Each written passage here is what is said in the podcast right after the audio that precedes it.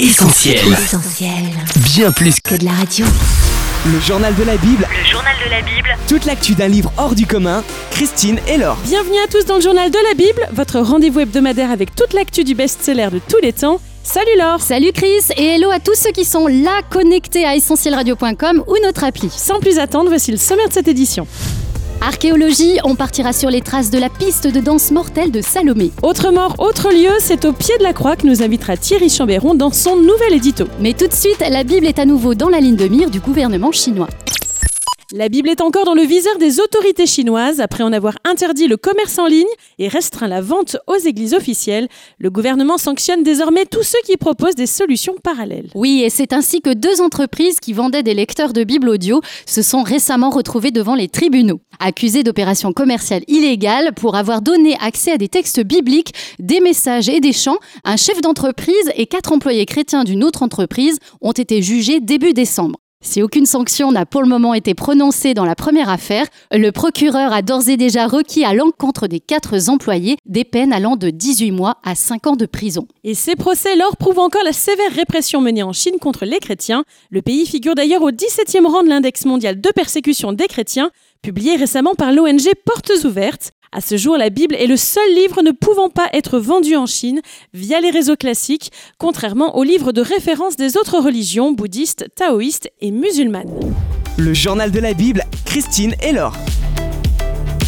De nouvelles fouilles, Laure pourrait confirmer le récit biblique de la mort de Jean-Baptiste. Direction le site archéologique de Machronte, dans l'actuelle Jordanie, près de la mer Morte, là où se dressait le palais fortifié d'Hérode Antipas. Oui, Chris, c'est dans les vestiges de l'antique forteresse hérodienne qu'une équipe de chercheurs dirigée par l'archéologue hongrois Guy Verrush pense avoir mis au jour la piste de danse sur laquelle s'est joué le sort de Jean-Baptiste en l'an 29 de notre ère. Cette grande cour était en réalité déjà connue depuis 1980, mais ce qui a mis les chercheurs sur la voie est la découverte d'une petite niche arrondie qui pourrait avoir accueilli le trône du roi Hérode Antipas. Il y aurait siégé tout en regardant Salomé danser.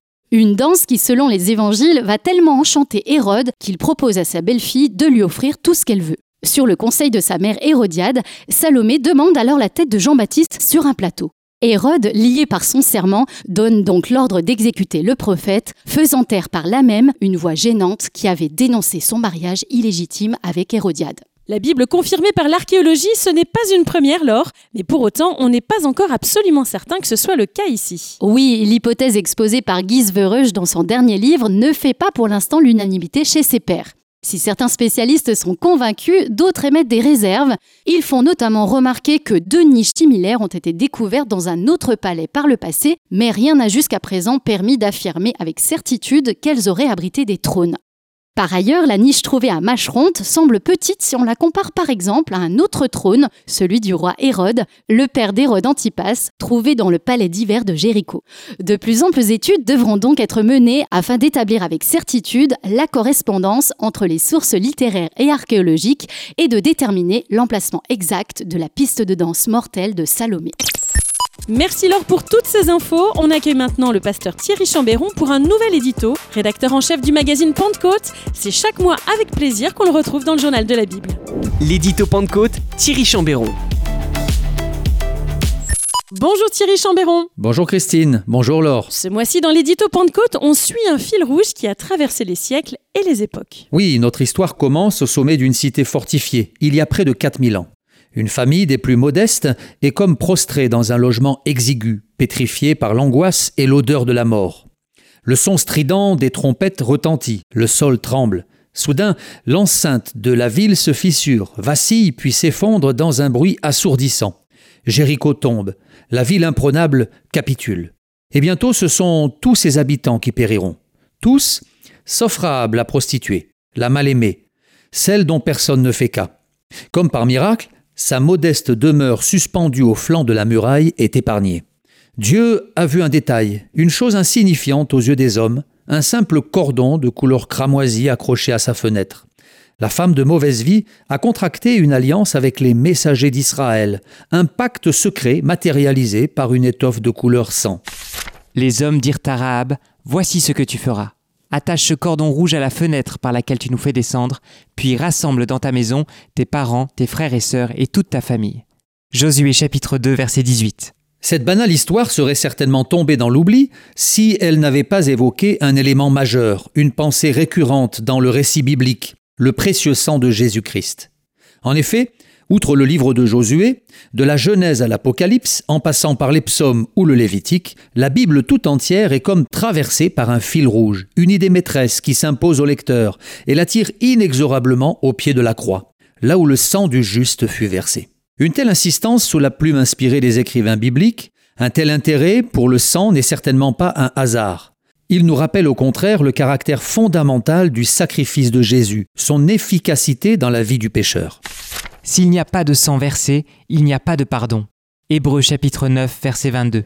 Hélas, à en croire certains prédicateurs, il semblerait que cette notion soit devenue obsolète, que le message de la croix ait perdu de sa vitalité, et qu'il soit désormais impuissant face aux problèmes de l'homme moderne. Lassé par cette vieille rengaine, aux accents trop simplistes, une frange du monde évangélique voudrait nous faire croire que la prédication de la croix ne peut se suffire à elle-même. Elle serait si faible, dit-on, qu'elle aurait besoin d'être étayée par quelques arguments puisés dans quelques manuels de psychologie. Pour être pleinement efficace, la révélation de la croix devrait obligatoirement être complétée par quelques séances d'analyse savamment concoctées par quelques praticiens aguerris et autres thérapeutes bardés de diplômes. Mais en réalité, il n'en est rien. Car c'est à la croix que nous avons été pardonnés, relaxés, graciés. C'est là que nous avons obtenu la délivrance de nos péchés, la guérison de nos maux, l'apaisement intérieur et la joie sublime d'un salut offert gratuitement.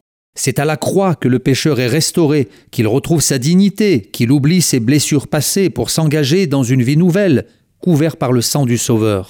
Ce n'est pas par des choses périssables, par de l'argent ou de l'or que vous avez été rachetés de la vaine manière de vivre que vous aviez hérité de vos pères, mais par le sang précieux de Christ, comme d'un agneau sans défaut et sans tache.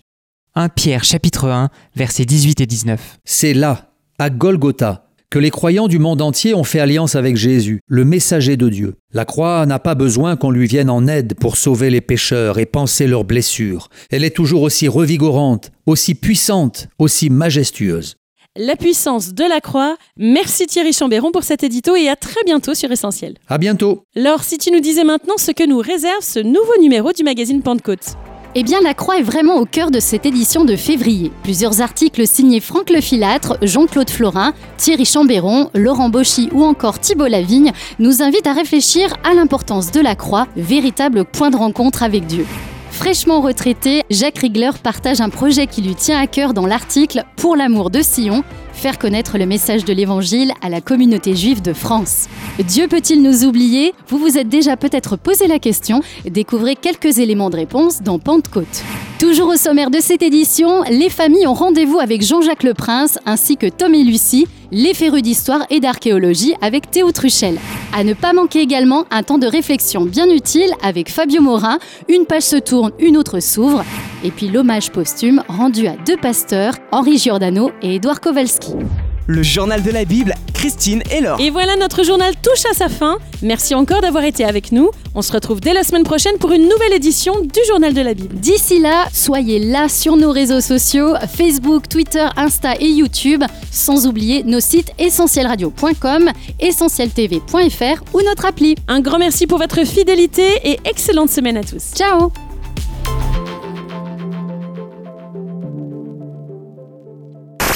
On retrouve, tous nos programmes sur essentielradio.com.